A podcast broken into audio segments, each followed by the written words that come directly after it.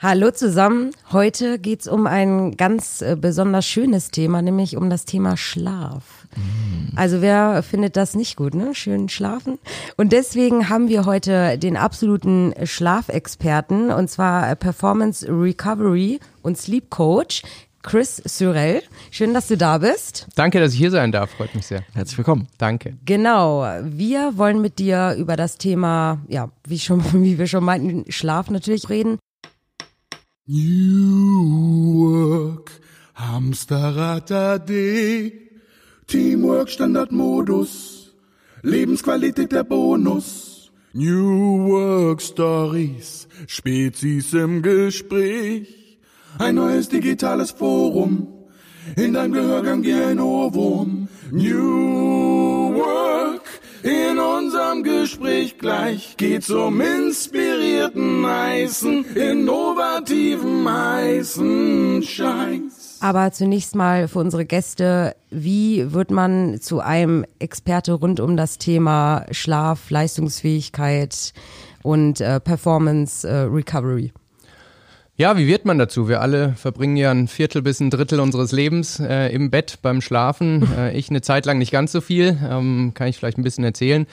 Ist heute, ich zähle es täglich mit, ähm, sieben Jahre, drei Monate und zwei Tage her. Ähm, ich, ich stehe an einem Bahngleis, äh, völlig verheult und ähm, entschlossen, äh, vor den nächsten Zug zu springen, der keine 100 Meter mehr von mir entfernt ist.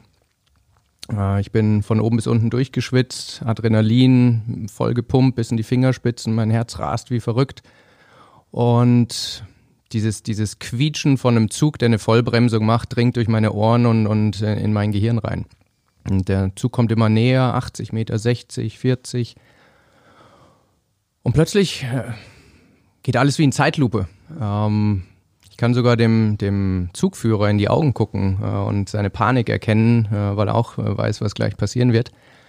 Ja, wie konnte es überhaupt so weit kommen? Ich eigentlich hatte in meinem Leben alles viel besser angefangen. Ich war sechs Jahre alt, habe Boris Becker 1985 Wimbledon gewinnen sehen. Genau, du warst ja auch Tennisprofi, stimmt. Genau, und äh, dann wow. wurde klar, was mein, mein Berufswunsch ist. Ich wollte Wimbledon äh, gewinnen, habe das Ganze wow. auch äh, sehr professionell verfolgt. Ich äh, habe so meine, meine Jugend, meine Teens in den, in den deutschen Top Ten im Tennis ähm, verbracht. Ich weiß nicht, ob ihr Tommy Haas kennt, so mein Klar, Jahrgang. Nicht Der war- persönlich. Als ja. Hamburger sowieso. Ja. Genau, der war immer mit weitem Abstand Nummer eins, ich irgendwo im zweiten, dritten Glied dahinter. Und Abi fertig gemacht und dann, als ich auf die Tour gehen wollte, ähm, ist der ganze Traum geplatzt. Äh, ich hatte eine chronische Schulterverletzung, Impingement-Syndrom. Und äh, ja, bevor es losgehen konnte, war es vorbei. Hab dann äh, jeden Gin Tonic, jeden Wodka Bull, den ich verpasst hatte in der Jugend nachgeholt in dem Sommer und mal äh, nachgedacht, was ich sonst machen könnte. Hab dann was Vernünftiges gemacht, BWL studiert, bisschen ein paar Praktika gemacht und dann am Ende des Studiums habe ich was gefunden, was sich so ein bisschen wie, wie Tennisprofi werden angefühlt hat. Es war Unternehmensberatung. Ich hatte ein Praktikum bei Roland Berger dann angefangen und das fand ich richtig cool irgendwie. Also Leute, die irgendwie High-Performer sind, hoher Leistungsanspruch etc. Hab da dann äh, coole äh, dreieinhalb Jahre verbracht, hat dann die Möglichkeit, zu einem meiner Klienten zu gehen, zur Firma Payback. Das sind die, die dich immer nerven, ob du Punkte sammeln willst. Hab da ähm, ja die Möglichkeit gehabt, äh, den Financial Service Bereich aufzubauen, bin in die Geschäftsleitung gekommen, habe die Internationalisierung vom Programm mit vorangetrieben. Und in der Zeit habe ich sehr eng mit dem Gründer zusammengearbeitet von, von Payback, der Alexander Rittweger, ein sehr inspirierender äh, Unternehmer. Und da ist so mein nächster Karrierewunsch entstanden. Ich wollte auch sehen, ob ich eine eigene Firma aufbauen kann. Und an dieser Schwelle von Manager zu Unternehmer habe ich einen sehr, sehr großen Fehler begangen, vielleicht den größten meines Lebens. Ich habe gesagt, tagsüber mache ich meinen Managerjob weiter, 12, 13, 14 Stunden am Tag und komme dann heim, esse schnell was und ähm, arbeite dann nachts an meiner Firma und baue mein Startup auf. Das heißt, ich habe um halb neun angefangen, bis vier Uhr morgens an der Firma äh, geschraubt, von vier bis sechs kurz hingelegt, also zwei Stunden Schlaf sollte reichen, musste reichen und das habe ich eine Zeit lang gemacht. Hatte auch ähm, okay funktioniert, sehr gut. In der Zeit habe ich mich äh, sehr gut und sehr stark gefühlt, auf einer Welle von Adrenalin und Ambition und, und Ehrgeiz. Und wir haben die Firma dann auch an den Start gebracht. Ähm, es war ein, ein Modestartup für Männerklamotten und ähm, haben ein gutes Team aufgebaut, haben Investoren reingeholt, die, die Entwicklung war okay, aber es war nur die Oberfläche. Auf, in mir drin sah alles komplett anders aus. Äh, Ich hatte mittlerweile 13 Monate kaum geschlafen und ich hatte mich seelisch und, und physisch komplett runtergerockt. War Zwei Stunden hast du gesagt. Genau, immer von vier bis sechs äh, am Morgen. Wie, wie, Und 13 Luxus, Monate hast ey. du das ausgehalten. Voll. Gott, äh, das. Du machst weniger, Alex, oder? Nee, mein Mittagsschlaf ist zwei Stunden. Genau. So, und ähm, ich war am Ende komplett seelisch, äh, körperlich. Ich hatte jeden Tag irgendwie 40 Fieber äh, mittags, mein Immunsystem komplett aus dem Ufer gelaufen, mit Ibuprofen, äh, alles äh, überdeckt, äh, weitergemacht. Es kamen finanzielle Sorgen dazu, strategische Sorgen. Startup hat nicht so abgehoben. Und ähm, ja, ich konnte einfach nicht mehr abschalten. Mein Kopf ist völlig aus dem Ruder gelaufen. Ich konnte nicht mehr schlafen, nicht mehr essen, nicht mehr mit Freunden reden, nicht mehr nicht schlafen, nicht mehr nicht arbeiten. Es ging einfach gar nichts mehr. Und mit der Zeit entwickeln sich dann äh, komische Fantasien ähm, und, und Auswege und irgendwann äh, stehe ich dann an diesem Bahngleis und äh, denke mir, dass das die beste aller Optionen ist. Äh, heutzutage verstehe ich natürlich, was in meinem Gehirn passiert ist, was mit meinen Hormonen passiert ist, was im Schlaf passiert, dass man überhaupt, in, äh, wenn man darauf verzichtet, in so eine Situation kommen kann. Aber das, das war letztendlich dann äh, die Situation.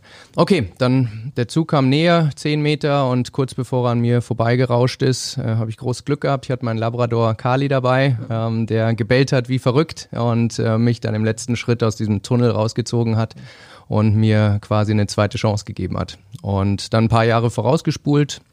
Äh, ich habe gelernt, mich wieder aufzurichten. Ich habe sehr, sehr gute Coaches, Psychologen, Mentoren an meiner Seite gehabt ähm, und eine echte Leidenschaft entdeckt. Ich habe gesehen, dass man beides kann, dass man viel arbeiten kann, viel erreichen kann und trotzdem hohes Energielevel haben kann, trotzdem im grünen Bereich haben kann. Ich habe auf einmal eine, eine Kraft gespürt, die ich nicht mal im Studium vorher hatte. So, und ähm, ja, das Startup ist nicht so, war nicht meine Leidenschaft, habe ich immer mehr gemerkt. Auf der anderen Seite habe ich gemerkt, dass das meine Leidenschaft ist und Menschen sind aus meinem Netzwerk auf mich zugekommen und haben gefragt, hey, was mit dir passiert? Kannst du mir nicht auch mal ein paar Tipps geben? Und so entstand erstmal so ein bisschen opportunistisches Coaching im Netzwerk, ein paar Tipps geben, teilen und dann habe ich gesehen, das fühlt sich am allerbesten an, was ich je in meinem Leben gemacht habe. Menschen helfen, Tipps weitergeben, die ich, die ich irgendwie tun kann.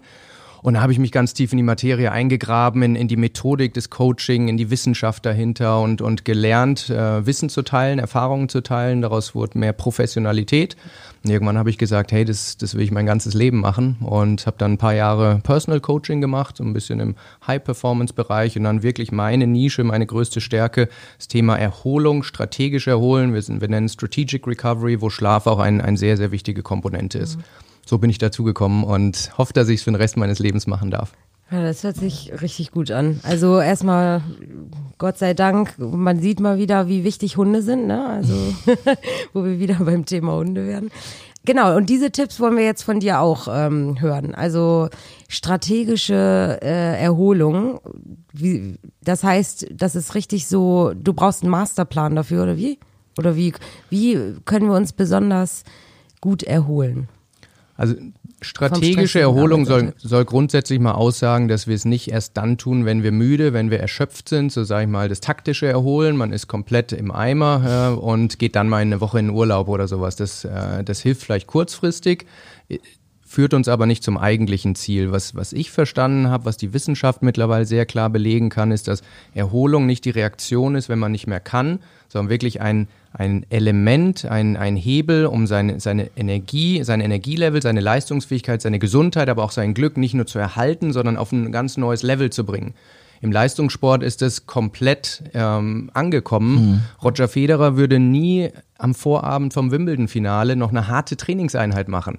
Er legt die Beine hoch, er probiert, er geht nicht mehr ans Handy, er erholt sich, er fokussiert sich, um dann wirklich zu einem Must-Win-Event, das wäre in seinem Fall ein, ein Wimbledon-Finale, wirklich bei 100 Prozent zu sein. Und dieses Thema strategische Erholung ähm, orientiert sich an diesen Must-Win-Events und wir richten dann unsere Belastungs- und Entspannungsphasen so aus, selbst wenn wir nur am Schreibtisch sitzen, ist auch eine Art von Leistungssport, dass wir eben auf einem hohen Level langfristig funktionieren können. Wie kamst du denn auf das Thema Schlaf? Du hast wahrscheinlich einige Dinge mit den Coaches ausprobiert, ob das jetzt Ernährung war, anderer Sport vielleicht. Meditieren haben wir auch schon oft gehört. Aber Schlaf ist ja bei dir jetzt wirklich spezifisch die beste Lösung, um leistungsfähig zu bleiben. Wie kam man denn spezifisch auf das Thema? Ja. Es ist nicht die einzige, es ist ein, ein Set. Ähm, also das Thema strategische Erholung definiere ich über, über fünf Bausteine. Das eine ist Abschalten lernen, also Racing Mind Control. Das sehe ich in der Zielgruppe, ist immer das allergrößte Thema.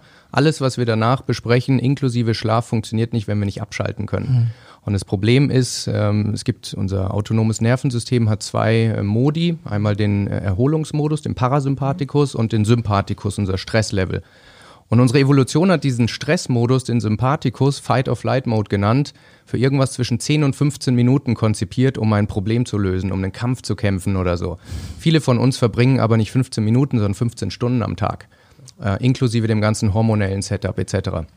Das kann man sich so ein bisschen wie ein, wie ein Muskel vorstellen. Wenn wir nie dehnen, äh, dann brauchen wir nicht denken, dass wir in Urlaub fahren können und auf einmal beweglich sind. Und genau den gleichen Anspruch haben die Leute. Sie wollen von morgens bis abends ohne Pause durch, äh, durchfighten und dann am Wochenende auf Knopfdruck umstellen können. Aber so einfach funktioniert's nicht. Und wenn Kunden zu mir kommen und sagen, ich brauche im Urlaub drei, vier Tage, um überhaupt mal runterzukommen, das ist gleich das erste Ja, das, ist, Warnsignal. das sagen ja alle, ne? Also Genau, aber dann, dann sehe ich sofort, der Bremsweg ist einfach viel zu lang. Wir müssen die Bremsen wieder von alten, verrosteten Scheibenbremsen wirklich zu Hightech-Bremsen entwickeln. Deshalb ist das immer Schritt eins, also den, den, den Absch das Abschalten lernen. Dann kommt das Thema Schlaf. Warum ist das so wichtig? Während des Schlafs kommen wir wahrscheinlich später noch ein bisschen intensiver äh, zu, passieren so viele Dinge, die unsere Lebensversicherung gegen alles sind. Wir können mit schlechter Ernährung umgehen, mit wenig Sport umgehen, mit viel Stress umgehen, wenn wir äh, nachts diesen erholsamen Schlaf genießen können. Von daher ist ein Erholungskonzept ohne die Komponente Schlaf wird nie zu den Ergebnissen führen, die wir, die wir erzielen könnten. Das sind die ersten zwei und dann kommt natürlich noch Ernährung und Bewegung äh, dazu. Da reden wir aber nicht davon, wie man 10 Kilo abnehmen kann oder Marathonläufer wird, sondern auch da, welche Nährstoffe können wir unserem Körper zuführen, selbst wenn wir gestresst sind, selbst wenn wir viel unterwegs sind, damit wir ähm, erholen können, schnell erholen können. Und auch bei der Bewegung ist es so, dass wir unseren Körper bewegen müssen, um unsere Physiologie einfach zu erhalten. Da geht es, wie gesagt, nicht um Leistungssport, sondern alles, wie können wir unser Energielevel, unsere Leistungsfähigkeit langfristig erhalten. Und mit diesen vier Komponenten äh, wird ein System draus, wir nennen es Strategic Performance Recovery System, wo wir die Leute durch, äh, durch so ein mehrwöchiges Programm durchführen. Und ähm, da kommen sehr, sehr faszinierende Ergebnisse raus, sehr, sehr schnell. Ja, da, wollen wir auch mal ausprobieren, Alex. So? Nee. Ne, nee. unser- unser Ich habe Gott sei Dank richtig, trinken. richtig guten Schlaf. Also ich glaube, ich müsste kein Kunde bei dir werden. Woher weißt du das? Gute Frage. Hast du einen Also- Aura-Ring? Nee. Ach ja, den Ring habe ich auch schon gesehen, da müssen wir auch gleich noch drauf kommen. Woher weiß ich das? Also, ich sag mal, ähm, wenn ich mich nicht fit, also ich fühle mich eigentlich immer fit, aber ich bin auch sehr, äh, Alex kann das bestätigen. Nervig. Ne, Äh, äh, Querlich. Energiegeladen. Energielevel ha hoch. Okay. Nee, und ich weiß nicht, irgendwie, ich, habe auch das Gefühl, ich schlafe immer durch. Also ich muss nie aufstehen, um was zu trinken oder sonst was. Ähm, schlaf durch und weiß nicht. Ja. Ich, ich frage deshalb, weil ich höre ganz oft zwei Argumente, warum jemand vermeintlich gut schläft. Punkt Ja. eins ist, ich schlafe schnell ein. Wenn, man- wenn man ja. schnell einschläft, dann denkt man, man schläft gut. Das Gegenteil kann der Fall sein. Wenn man zu schnell einschläft, ähm, ist ein sehr, sehr sicheres Signal, dass man übermüdet ist. Das heißt, wenn man tagsüber immer schlafen kann, innerhalb von zwei, drei, vier das kann Minuten ich zum Beispiel einschläft. nicht, ne? So, so Ups. Powernaps oder Siesta oder so. Okay. So, und das zweite ist, wenn man eben nicht aufwacht nachts. Und ähm, wenn die zwei Kriterien äh, zutreffen, dann denken die Leute, sie schlafen gut. Ähm, und äh, das ist aber nur ein ganz kleiner Teil der Wahrheit. Oh nein. Lisas Gesicht. Ja. Oh ja, sehr gut, dass du heute da bist, um ihr, Ja. ihr Schlafverhalten zu retten. Dann lass uns mal das Schlafen eintauchen. Ja, gerne. Ähm, es geht ja nicht immer um die Quantität, sondern auch um die Qualität. Mhm. Ich glaube, du hast mal in einem Vortrag gesagt, so siebeneinhalb Stunden Schlaf für einen erwachsenen Menschen äh, ist schon optimal. Aber es geht vielmehr darum, wie viel Tiefschlaf, wie viel ähm, Deep Sleep, nennst du es, glaube ich, auf Ja. dem Englisch viel, bekommen wir. Und da geht es ja eher um die Zahl, so 90 Minuten Deep Sleep sollte man erhalten. Erzähl mal, wie kriegen wir das hin und warum ist das so wichtig? Ja. Wenn Kunden zu mir kommen, und ich, ich kann eine ganz konkrete Geschichte von einem Klienten erzählen, der ist ähm, äh, Seniorpartner in der Unternehmensberatung und ähm, hat einen harten Weg dorthin gehabt, hat also auch kurze Nächte gehabt etc. Hat sich aber immer gesagt, wenn ich oben angekommen bin, dann wird's besser, dann ändere ich die Dinge, dann werde ich wieder mehr schlafen. Und er schläft jetzt sehr konsistent seine siebeneinhalb bis acht Stunden. Das Problem ist aber, er fühlt sich noch genauso müde wie früher. So, und jetzt hat er Panik, weil solange man sagt, okay, wenn ich die Dinge mal ändere, dann wird sich alles zum Besseren entwickeln. Jetzt hat man es geändert, aber nichts ist besser. Das heißt, egal äh, wie lange er schläft, er wacht jeden Morgen gerädert auf. Er ähm, wird seine Erkältungen nicht los. Die Leute schätzen ihn auf äh, 49 statt 39, äh, wie alt er ist. So, und er kommt zu mir und sagt, was, was ist das Thema? Und äh, wir haben den Schlaf dann gemessen, ähm, zum einen mit dem Ring, den du gerade angesprochen hast. Den Daten hat er erst nicht vertraut, äh, weil sie so schlecht waren. Äh, wir haben dann äh, medizinische Standards angewendet, die die Daten bestätigt haben und haben gesehen, äh, dieser Klient hat nur zwei Minuten Tiefschlaf pro Nacht. So, und wir brauchen aber 90, wie du, äh, Alex, gerade gesagt hast, äh, um bestimmte Prozesse eben äh, zu durchlaufen. Und ähm, obwohl man sieben oder acht Stunden schläft ähm, und äh, kann es sein, dass man eben überhaupt keinen Tiefschlaf hat, auf die Gründe können wir gleich zu sprechen kommen. So, und damit ist man gerädert. Das Problem ist aber, viele haben sich dran gewöhnt an dieses Gerädertsein. Das heißt, die eigene Nulllinie, die Intuition, was ist eigentlich gut oder schlecht, wenn man das seit 10, 20 Jahren nicht mehr kennt, ist komplett flöten gegangen. Deshalb bin ich ein großer Freund vom Messen hat auch Nachteile, Stichwort Überoptimierung etc. pp. würde ich auch gerne gleich noch ein bisschen besprechen. Aber wenn man seiner Intuition nicht mehr vertrauen kann, dann ist das Thema Messen als erster Schritt, um überhaupt mal eine, eine Problem Awareness zu generieren, immer sehr, sehr stark. Das ja, da ist ja auch ein ich. richtiger Hype ausgebrochen, ne? Also äh, gerade self, ja. ja genau, was dieses Messen angeht, also alles äh, mittlerweile, ne? Ich war gestern am Vortrag und da hat äh, in der Q&A-Session eine Teilnehmerin eine interessante Frage gestellt ob ich es denn nicht gefährlich finde, dass man jedes äh, letzte einzelne Stückchen von seinem Körper verstehen, messen will etc. Und äh, ob das nicht gef eine Gefahr ist, weil sie sagte, dass sie da sehr allergisch gegen reagiert. Und ich habe ja auch keiner zugezogen. Nee, aber äh, ja, ja. ich finde es einen wichtigen Punkt, weil ähm, mhm. wir müssen unterscheiden, wenn jemand, sag ich mal, gerne joggt äh, und äh, jeden Tag mit seiner, seiner Uhr verfolgt, ob seine Durchschnittsgeschwindigkeit um 0,2 kmh steigt, dann ist es ein, ein, ein Bereich, wo man sagen kann, da verrennt sich jemand in irgendwas, beziehungsweise kriegt nicht äh, ähm, genug. Wir reden hier aber davon, dass jemand, der von einer lebensnotwendigen ähm, Eigenschaft seines Körpers, Tiefschlaf, fast nichts mehr hat. Das heißt, wir reden hier nicht die letzten fünf Prozent rausholen, sondern wir reden davon, jemanden aus dem tiefroten Bereich überhaupt mal wieder irgendwo in Richtung Mitte zu bringen. Und deshalb, ich verstehe jeden, der sagt, mir ist es zu viel mit Messen und Quantified Self etc. Wenn wir aber Leute haben, die müde sind, dann ist der erste Schritt, ihnen die Daten wirklich äh, hinzulegen, mhm. ein wahnsinnig kraftvoller, um dann dieses Thema ähm, Änderungen auch entsprechend und Habit Change auch zu initiieren. Aber äh, äh, Tiefschlaf, also den misst man dann, weil man den Ruhepuls hat oder wie kann man denn Tiefschlaf, also für so einen Laien wie mich jetzt? Eine sehr gute Frage. Ja. Also es gibt ja unendlich viele Apps und Tracker mhm. und Uhren etc., die ähm, den Schlaf messen und, und äh, Daten geben.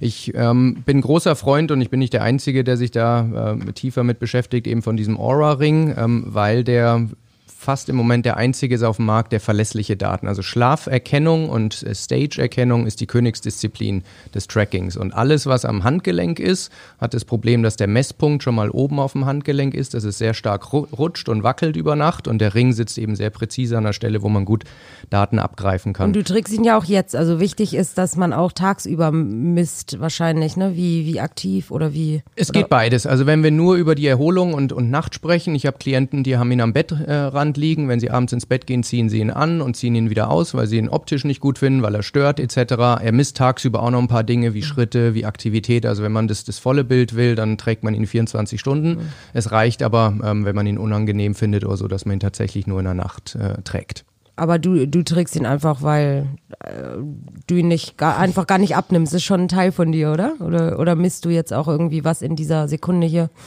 Wie gesagt, jetzt misst du Aktivität ja. auch, Schritte etc. Ähm, bei mir ist auch Berufserkennung sozusagen. Ich bin Teil der Community, ähm, aber ähm, ist nicht zwingend hm. notwendig. Okay. Ich dachte nämlich zuerst, es wäre ein Holzring gewesen. Da dachte ich, okay, das war was anderes. Gar nicht darüber nachgedacht, dass das ein, ein Tracking-System ist, mit mhm. dem du identifizierst, dass du ein Teil der Sleep Optimization Crew bist oder wie nennt sich die? Bewegung. Sleep Optimization Crew. Ja.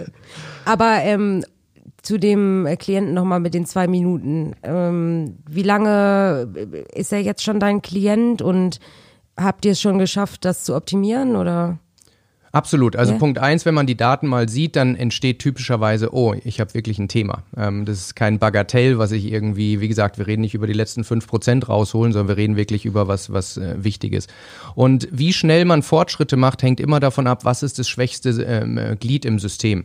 Wenn wir ähm, das identifizieren, einen großen Roadblock, zum Beispiel, dass äh, das Melatonin auf einem viel zu niedrigen Level ist oder Tryptophan fehlt, eine Vorstufe von Melatonin oder Essens- und Sportgewohnheiten, die falschen sind. Wenn wir das identifizieren und beheben, sehen wir ähm, typischerweise sehr, sehr schnell schon richtige ähm, Fortschritte. Wenn es eher eine mentale Sache ist, dass die Person äh, nicht abschalten kann, das Unterbewusstsein nicht, äh, nicht zur Ruhe kommt etc., äh, dann äh, dauert es oft, oft auch länger. Also man kann nicht sagen, es dauert immer vier Wochen, aber wir sehen sehr oft, wenn es um Lifestyle-Fehler geht, ähm, sehen wir sehr oft sehr schnelle äh, Fortschritte von wenigen Minuten bis hin zu einer Stunde. Von einer Stunde dann zu 90 Minuten zu kommen, ist dann nochmal äh, ein bisschen schwierigerer Weg. Ja, wow, man muss vielleicht auch mal gucken.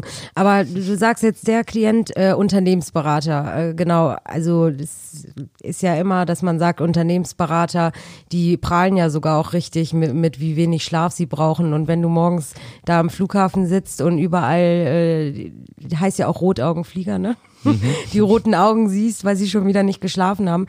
Aber du sagst ähm, also kriegt das jeder hin? Ich sag mal, genügend Schlaf. Da würde ja jetzt ein Unternehmensberater, in deinem Fall der Klient vielleicht nicht, aber sagen, es geht nun mal nicht, das ist meine Karriere, mein Job, ich muss hier äh, 12, 13, 14 Stunden ackern. Wie geht man denn da damit um? Guter Punkt. Ja. Also es sind verschiedene Aspekte. Zum einen sehe ich einen, einen sehr, sehr klaren Trend, selbst in der Unternehmensberatung, was wahrscheinlich eine der härteren äh, Branchen ist, dass A, die Wichtigkeit von Schlaf erkannt wird. Nicht nur im Sinn von, oh, wir müssen unsere Mitarbeiter besser behandeln, sondern wirklich auch als Erfolgsfaktor für die Firma, für den Value, den die Leute ihren Klienten äh, bringen können, für die Kultur. Punkt eins.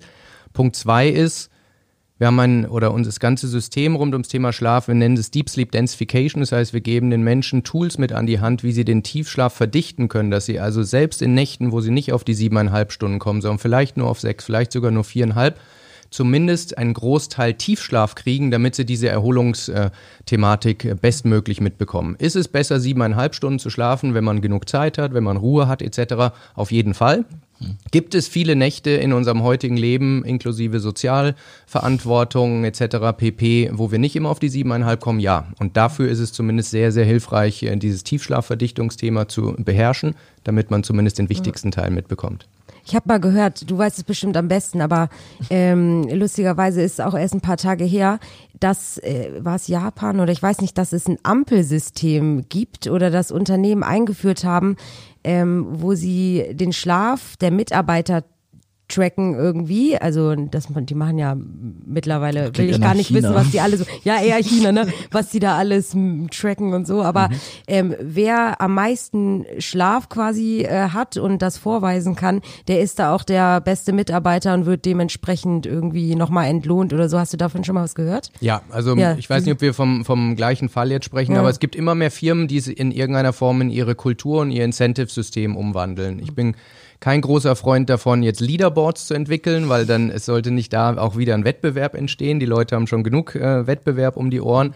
Aber dass die, der Arbeitgeber sagt, es ist mir wichtig, dass ihr genug schlaft. Es gibt auch eine Versicherung in den USA, die äh, nochmal ein paar hundert Euro zusätzlichen Bonus ausschüttet, wenn sie die Mitarbeiter über einen Tracker zum Beispiel bestimmte Schlafdauern nachweisen können. Oh, wow. Wie gesagt, das kann man auch äh, manipulieren. Ist das alles richtig? Darum geht es in dem Fall nicht. Es geht darum, dass der CEO das Signal setzt und sagt, wir als Arbeitgeber Arbeitgeber möchten, dass ihr ausgeruht, ausgeschlafen zu uns ins Büro kommt und wir tun unseren Teil dafür. Ich höre immer noch genug CEOs, wenn ich, wenn ich mit ihnen ins Gespräch komme und sage, was ich tue, ähm, die sagen, das ist doch was Privates, da wollen wir den Leuten nicht reinquatschen und es hat im, im Job nichts zu suchen. Fakt ist aber, der, der Beruf ist für viele ein großer Grund, warum der Schlaf nicht mehr so gut funktioniert, wie er es könnte. Und dann zu sagen, wir lassen die Leute in der Lösung des Problems aber komplett alleine, äh, ist zumindest überdenkenswürdig. Und was, was könnten da die Unternehmen so anbieten? Also ich weiß auch, der wird hier aber nicht genutzt und außerdem sind wir hier auch nicht eine Unternehmensberatung, aber wir haben ja auch einen Ruheraum. Mhm. Aber der, wird, der wird gar nicht genutzt? Also ich weiß nicht, ich gucke da jetzt auch nicht jeden Tag rein, aber ich, also ich lag, lag noch nicht in dem Ruheraum drin. Warum aber, nicht? Ja, weiß nicht. Was sollen die Leute denken, wenn der Lisa drin liegt? Ich Hat muss, die schon wieder gesoffen? Ich, muss, ich muss performen. Ja. Nein, ich weiß nicht, hat sich noch nicht ergeben. Aber es äh, meinte ich schon, selbst, selbst im Urlaub, ne, äh, wo jeder, wenn er am Strand liegt, mal so sagt, oh, jetzt kurz ein kleines, einen kleinen Nap oder so. Ich weiß nicht, tagsüber kann ich nicht einschlafen. Okay. Nö. Kann man das auch ändern? Absolut, also Nicht, nicht bei Mittagsschlaf. der Arbeit jetzt unbedingt, ne? Also, Ja, ich bin großer Freund auch in der Arbeit. Wenn ich irgendwo Seminare halte, ähm, mache ich immer Mittagsschlaf. Ich gehe früher vom Tisch und sage, ich muss jetzt noch meinen 15-Minuten-Nap machen. geht ja um, sogar um am ein Tisch Zeichen. auch, ne? Es gibt Geht- doch diese super coolen, äh, hier diese, diese Pullover oder Kissen, wo du dich so einmummeln kannst und am Tisch direkt Ja, schlafen. absolut. Nee, aber du hast gesagt, viele Firmen haben einen Ruheraum, aber er wird nicht genutzt. Warum wird er nicht genutzt? Weil der Chef noch nicht einmal drin war. Und solange dieser Ruheraum das Image hat, dass die, die nicht so viel zu tun haben, die, die vielleicht nicht äh, die, ähm, die stärksten, die wichtigsten äh, sind, wird das Ding nicht genutzt. Dann ist der Loserraum und nicht der Ruheraum. Das heißt, alles, angefangen von einem Napping Room über alle anderen Dinge, die müssen von ganz oben vorgelebt werden, um eben dieses Zeichen zu setzen, wir möchten es. Und äh, es gibt einen, ich ich nenne die Firma nicht, auch von einem DAX-Konzern, sehr, Schade sehr, eigentlich. sehr, sehr äh, progressiven HR-Leiter, der bietet seinem Team sein Office an, damit die da nappen können. Er sagt, wann er zum Beispiel Meetings hat, wann er nicht da ist, wann er vielleicht in, ins, äh, ähm, in den Open Space gehen kann. Er möchte, dass seine Mitarbeiter die zweite Tageshälfte auf hohem Energie- und Performance-Level verbringen und damit stellt er seine Infrastruktur zur Verfügung. Für ihn ein mega Cool. cooles Zeichen. Ja, super. Und super, äh, viele machen ja auch, bieten ja auch Meditationen und sowas an, ne? Mal kurz Yoga in der Mittagspause. Also ich bin da, also ich war auch lange Unternehmensberater, jetzt sechs Jahre lang, aber war immer ein radikaler Schläfer. Wenn ich merke, ich brauche den Schlaf, dann nehme ich mir ihn auch. Weil ich merke, fünf Stunden schlafen bringt mir einfach wieder drei Stunden, jetzt vielleicht nicht High Performance, aber ich kann wieder klar denken. Und in meinem Job möchte ich gerne wirklich den Fokus haben und den arbeiten können. Und wenn ich auch merke, ich habe abends den Schlaf nicht bekommen, zum Beispiel, aus welchem Grund auch immer, vielleicht hat der Hund gekotzt. Das kann passieren, zum Beispiel letzte Nacht. So, dann nehme ich mir die Stunde morgens länger, weil ich weiß, ich brauche sie zum Beispiel, um auf der Arbeit wieder zu performen. Und sage ich den Kollegen auch, ich konnte nicht früher kommen, ich brauche den einfach und deswegen kann ich jetzt gut arbeiten. Bin da ziemlich radikal. Ich habe auch Essentialism gelesen zum Beispiel, wo gesagt wird, dass Schlaf der neue Luxus ist. Sehe ich aber auch genauso. Man muss sich diesen Luxus auch gönnen, um, um entsprechend arbeiten zu können. Finde ich sehr schön. Aber es, es erfordert sehr viel Mut, das, was du jetzt sagst. Also Genau, also genau. Gegen die Kultur, gegen die Ideale etc. zu arbeiten, erfordert sehr viel Mut. Viele haben das, immer mehr ähm, zeigen es auch. Aber ich verstehe jeden, der es nicht tut, äh, weil man riskiert sein Image, man riskiert seine Karriere etc. Von daher, wenn ich Menschen helfe, ich probiere ihnen auf individueller Ebene zu helfen, mit den, mit den Strukturen, die sie vorfinden, klarzukommen. Meine Mission ist aber auch, äh, über Kulturen insgesamt zu sprechen, mit den Unternehmensführern, um sie von der Wissenschaft zu äh, überzeugen, äh, die da ist, ähm, damit sich eben Strukturen ändern. Weil wenn alle bestimmte Dinge tun, ist viel einfacher, als wenn der Einzelne gegen bestimmte Dinge äh, für sich arbeiten muss. Also gerade wenn die Vorgesetzten es vorleben können, ist es sehr hilfreich. Aber es geht ja auch darum mit der Work-Life-Balance oder im Urlaub Handy abschalten. Das sind immer die Vorgesetzten, die eine Vorreiterrolle spielen müssen. Ja. Kommen wir langsam mal Richtung Tipps. Mhm. Ähm, in deinem 12 Minutes Me Vortrag hast du, glaube ich, drei Tipps vorgeschlagen, die einem helfen, besser zu schlafen. Ich glaube, das erste war irgendwie ein Blaulichtfilter oder eine Blaulichtbrille. Mhm. War das richtig? Äh, ich gehe gleich auf die zweiten weiteren ein, aber was ist denn bitte eine Blaulichtbrille? Eine Blaulichtbrille ist eine orange Brille. Also sie, Ah hat, ja, sie hat macht orange. Gläser. Ähm, wir alle haben irgendwie, glaube ich, schon mal in der Zeitung gehört, dass Handystrahlen schädlich sind und, und sowas. Aber das Ganze ist tatsächlich extrem. Es gibt von, der, von der Harvard Medical School ein sehr, sehr interessantes Experiment, die gemessen haben, was dieses Blaulicht mit, mit uns und mit unserem Schlaf tut. Und wir haben ähm, zwischen unseren Augen so ein Reiskorn großes Organ, es nennt sich suprachiasmatischer Nucleus. Ah, suprachiasmatischer Nukleus. Musst dir nicht merken, die Funktion ist wichtiger als unsere innere Uhr. Äh, Das heißt, die steuert, wann wir müde werden, wann wir wach werden, wann wir Hunger äh, haben, etc. Und das Blaulicht hat einen sehr, sehr starken Effekt über den Sehnerv ähm, auf dieses Organ. Das heißt, wenn wir, um es mal ganz platt zu sagen, kurz bevor wir ins Bett gehen, uns noch äh, ins Badezimmer stellen, die Zähne putzen und aus nächster Nähe Blaulicht äh, in einem Vielfachen äh, von unserem Handy zum Beispiel konsumieren, sagen wir unserem Körper, unserer inneren Uhr, der Tag beginnt. Was macht der Körper? Er fährt Melatonin runter, das Schlafhormon. Nicht zu verwechseln mit den Pillen, äh, die es auch gibt, aber unser Körper produziert es von sich aus. Es ist ein sehr, sehr lichtsensitives Hormon. Wenn es also draußen dunkel wird, dann fährt der Körper das Melatonin hoch. Und wenn wir ihm dann, obwohl es dunkel ist und bald Richtung Schlafen gehen, nochmal Lichtquellen, Blaulichtquellen äh, präsentieren, dann denkt er, okay, jetzt geht der Tag los. Und Melatonin geht runter äh, und damit sind wir nicht mehr müde. Viele Menschen berichten, gerade wenn sie vielleicht auf der Couch noch eingeschlafen sind, auf dem Fernseher, äh, dann noch Zähne putzen, dass sie dann hellwach im Bett liegen. Mhm. Und ein Grund ist eben, äh, dass das Melatonin wieder runtergefahren wird, ähm, obwohl wir das Gegenteil möchten. Das ist also die, die Idee oder der Zweck hinter den Blaulichtfiltern. Sie sehen leider nicht besonders attraktiv aus. Das ist so der Hauptgrund, äh, warum die Menschen stöhnen. Jetzt gerade nicht, weil es tags ist. Wäre es hier um 20 Uhr, würde ich sie tragen. Ich trage sie tatsächlich immer zweieinhalb Stunden vorm Schlafen. Und ich oh, wow. probiere das, äh, probier das äh, meinen Klienten und auch auf Vorträgen ähm, da die, die Awareness zuzuschaffen. Wir haben einen Trade-off. Auf der einen Seite wissen wir, dass Blaulicht unseren Tiefschlaf zerstört. Und auf der anderen Seite haben wir die Frage, was denkt jetzt der Taxifahrer, ähm, was denkt die Dame an der Hotelrezeption, was denken Menschen am Flughafen von mir? Mhm. Und ich glaube, da kann man sie ein Stück weit von frei machen. Man muss nicht zum ersten Date mit dieser Brille gehen oder zum wichtigsten Business-Dinner des Jahres. Aber es gibt so viele Momente im Leben, wo es egal ist, wie wir aussehen, wo wir uns über die Meinung der anderen hinwegsetzen sollten. Und da zu wissen, dass ich meinen Tiefschlaf schützen kann, ist für mich ein Deal, der komplett aufgeht. Und da probiere ich möglichst viele Menschen mitzunehmen. Äh, ja, finde ich cool. Das finde ich total begeistern, weil irgendwie haben wir darüber, gesprochen gerade, dass äh, immer diese letzten fünf Prozent immer so ein bisschen übertrieben sein könnten.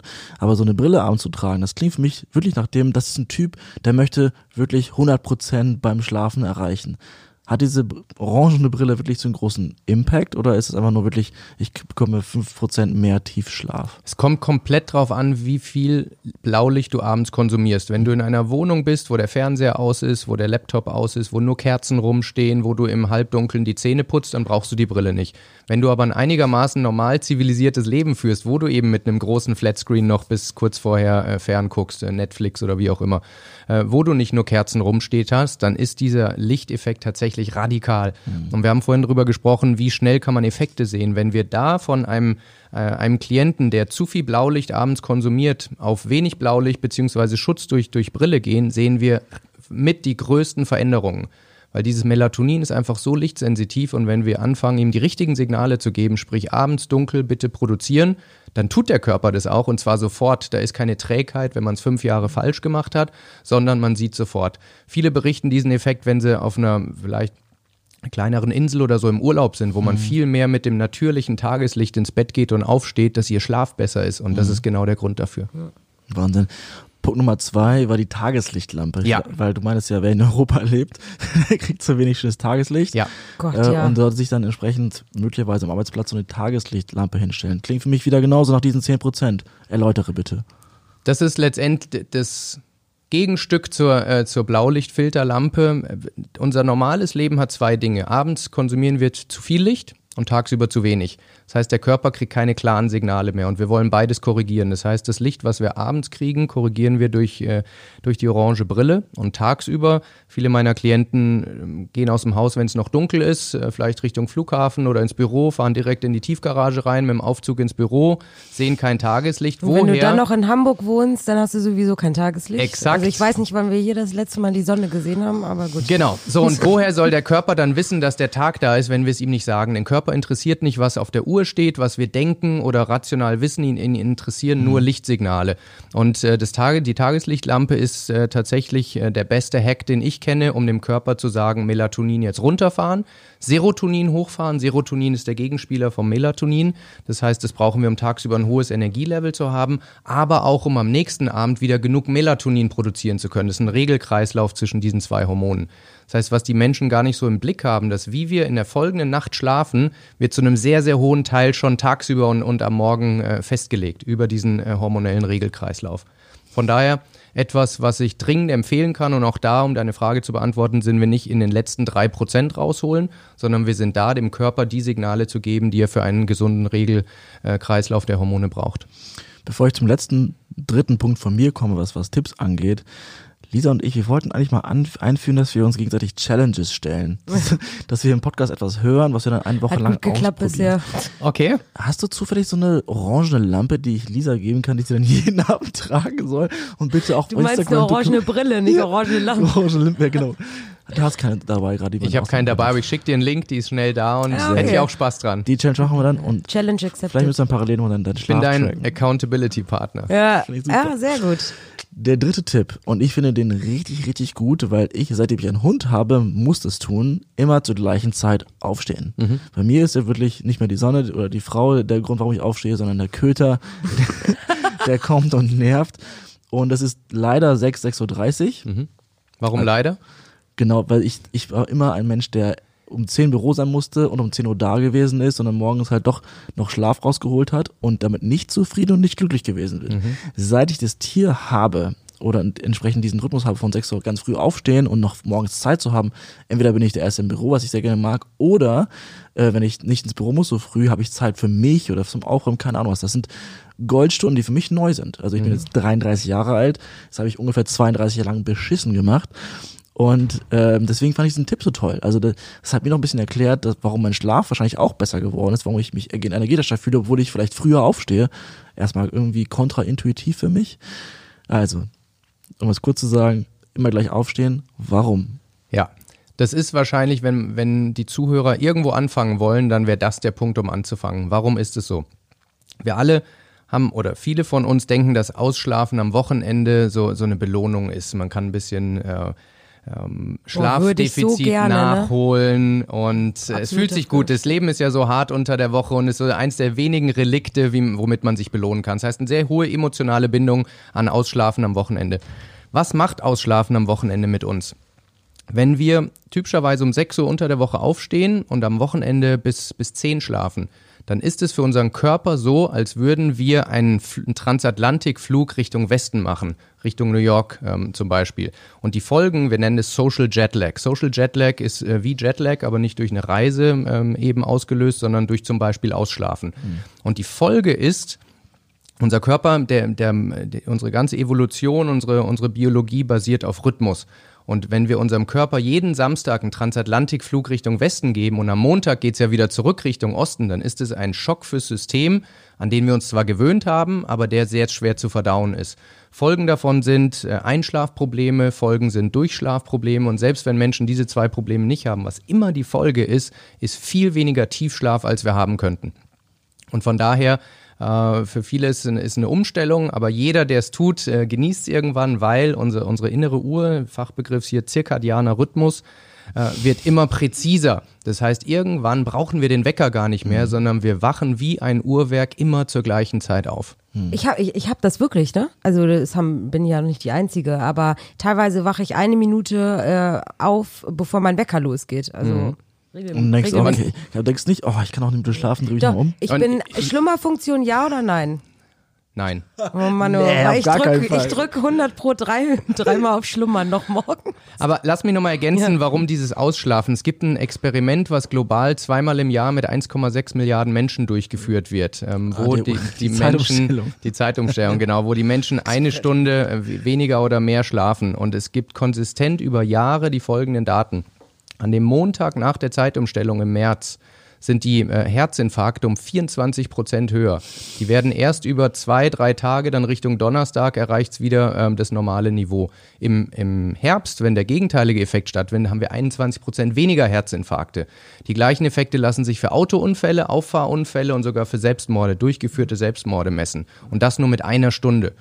Also um euch mal ein Gefühl zu geben, was das mit unserem Körper macht. Und wenn wir also nicht nur eine Stunde, sondern zwei, drei, vier Stunden jedes Wochenende ähm, äh, hin und her schlafen, dann ist es für unseren Körper eine echte Belastung. Aber es gibt ja auch Studien, die sagen, wie lange es dauert, um ein Ritual zu etablieren. Ich glaube 21 Tage. Kennst du andere Zahlen? Es gibt 30 Tage, es gibt 60 Tage. Fakt ist, das Ritual entsteht in einer Sekunde. Wenn wir mal ein bisschen in die, in die Neuroplastizität, also in die, in die Neurophysiologie einsteigen, dann ist ein neues Ritual nichts anderes als eine neuronale Verknüpfung zwischen einem Trigger, was man also tun soll, und einer Routine, was getan wird. Und was lange dauert, ist quasi die Verfestigung dieser Routine. Und das hängt ganz stark davon ab, wie oft macht man sie und äh, wie oft lässt man das, was man nicht mehr machen äh, möchte, weg. Und von daher gibt's nicht diese eine Zahl, sondern es hängt stark von Wiederholungen etc. ab. Aber ich finde die Vorstellung, dass man sich sofort ändern kann, viel inspirierender. Es dauert nur eine Sekunde, es zu tun, den ersten Schritt zu gehen und alles weitere ist dann nur noch die Verfestigung dieser Routine.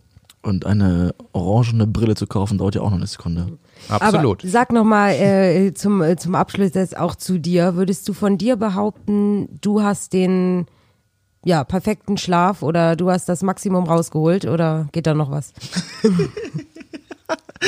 Ich habe den für mich optimalen Schlaf aktuell gefunden.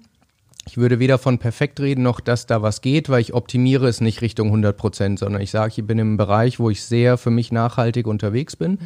Ich merke, wenn ich zum Beispiel einen sehr späten Vortrag habe, das sieht man auch auf, auf meinem LinkedIn-Profil, poste ich immer wieder Schlafdaten von mir, dann sehe ich, dass zum Beispiel weniger äh, Schlafqualität da ist, wenn ich äh, falsch in Anführungsstrichen esse, also Kohlenhydrate am Abend oder so, sehe ich Effekte. Es gibt Leute, die auch fragen, muss man das denn ständig messen? Nein, muss man nicht, aber es ist wahnsinnig interessant, dieses, dieses direkte Biofeedback zu bekommen zwischen Verhalten gerade am Abend und Schlafqualität am nächsten Tag. Und ich merke bei allen meinen Klienten, wer den Schlaf misst, hat so viel schnellere Fortschritte, weil man eben seinen Körper lernt zu, zu, äh, zu verstehen und zu interpretieren. Ja. Aber ich bin weit weg vom Optimum und äh, muss auch nicht sein. Haupt, ja, Hauptsache du bist fit. Das Beste am Podcast ist, du kannst ja immer die Gäste löcher mit Fragen. Und bevor wir jetzt in das Quiz gehen, Ja, habe ich, hab ich doch noch eine Frage Ja. zum Einschlafen. Rotwein. Gut oder schlecht für den Tiefschlaf? Schlecht, absolut. Also Siehst du, weil Nee, ja. man hört immer, so ein Gläschen Rotwein soll irgendwie helfen. Du sagst Am jetzt Morgen nein, oder? vielleicht. Am, morgen ist gut, also Alkohol, je früher, desto besser. Ist immer ein großer Lacher. Endlich mal äh, praktikable Tipps in diesem in meinem, in meinem Training. Ähm, nee, was macht Alkohol? Alkohol ist die meist missbrauchte Einschlafdroge, die wir haben. Das heißt, die, die Einschlafzeit wird reduziert durch Alkohol. Deshalb denken die Leute, es ist gut. Aber es findet kein Tiefschlaf statt, wenn wir Alkohol im Blut haben. Und äh, ich sehe das Gleiche mit Koffein, wäre vielleicht die nächste Frage. Menschen kommen zu mir und sagen, hey, kann ganz locker zwei, drei Tassen Kaffee, selbst abends nach dem, äh, nach dem Dinner noch essen und ich kann trotzdem einschlafen. So, und dann messen wir den Schlaf und sehen, dass die erste Tiefschlafphase vielleicht erst um drei oder vier Uhr nachts passiert. Von daher, die Schlaf, also es geht beim Schlaf nicht darum, ob wir einschlafen können, sondern ob wir wirklich genug Tiefschlaf kriegen. dann also lieber eine warme Milch vorm Schlafen, oder? Ja. Ja? Warme Milch ist okay. Ähm, wir reden jetzt nicht über, über äh, tierische Proteine etc. Aber wichtig ist, dass wir Warme kur- Hafermilch. kurz vorm Schlafen gehen generell nicht mehr zu viel äh, trinken, weil sonst müssen wir nachts aufstehen und, und auf Toilette gehen. Und äh, das hat nichts mit schwacher Blase zu tun, sondern wenn man sich nur einen Liter Wasser, äh, weil man es tagsüber nicht gemacht hat, kurz vorm Schlafen äh, reinpfeift, dann ist klar, dass die Blase irgendwann Hurra schreit. Also Glückwunsch, Chris. Das ist eine der längsten Folgen, weil wir auch so viele Fragen an dich haben. Das Spiel lassen wir trotzdem nicht nehmen. Ja. Also bist du bereit? Gerne. Mögen die Spiele beginnen. Ah ja, ich erinnere mich ja, du hast auch den Jingle schon gefeiert, deswegen wird das ja, auch der ist geil. So, ähm, wir spielen New Work Quiz Schlafedition. Ich glaube allerdings, dass du sehr gut abschneiden wirst. Das Schöne ist, Lisa kennt die Fragen auch nicht Ja. und äh, die Zuhörerinnen wahrscheinlich auch nicht. Das heißt, ich kann ein paar Fragen stellen. Du hilfst mir. Ne. Okay, so, Challenge. Nummer eins. Wie viele Stunden am Tag schläft ein Hund? Oh Gott. Hä, eigentlich schon- 11,7. 11,7? Nee, ich sag am, am Tag, aber da rechnet man ja den nach. Dann sage ich, Also ein Tag hat 24 Stunden, Ja. ich sag äh, 16. Okay. Also man sagt 12 bis 14. Insgesamt ruhen die 20 Stunden, aber äh, sehr, sehr, sehr, sehr gut. Okay, der, Yes. der, der Schlafprinz hat Mist. gewonnen. Runde Nummer zwei. Wie sieht's denn mit einer Giraffe aus? Die schläft dreieinhalb Stunden. Ja, ich sag auch wenig. Dann sag ich viereinhalb. Zwei. Äh, eigentlich Okay. müssen Ah, wir jetzt, äh, das, das Schlafquiz machen. Wir haben ja vorhin in den Audible-Podcast gehört, Mhm. träumende Tiere, wie die, um euch raten zu lassen, welches Tier da träumt. Wir hatten den Hund, ihr dachtet, es wäre ein Mensch. So, ähm, Elefant. der Weltrekord im Wachbleiben. Wie Oh, ich mal viele. Tage, Stunden, Minuten, könnt ihr gerne selber entscheiden, hat die Person nicht geschlafen? 21 Tage. Was? Ich hätte, ich, woll- ich wollte sechs sagen oder so. Also ich glaube, 31 Tage ist ein Schlafes Bruder im Buch, wo am Ende gestorben ist. Also der Rekord war bis vor kurzem, ähm, wo habe ich das hier, 264 Stunden, also ungefähr elf Tage.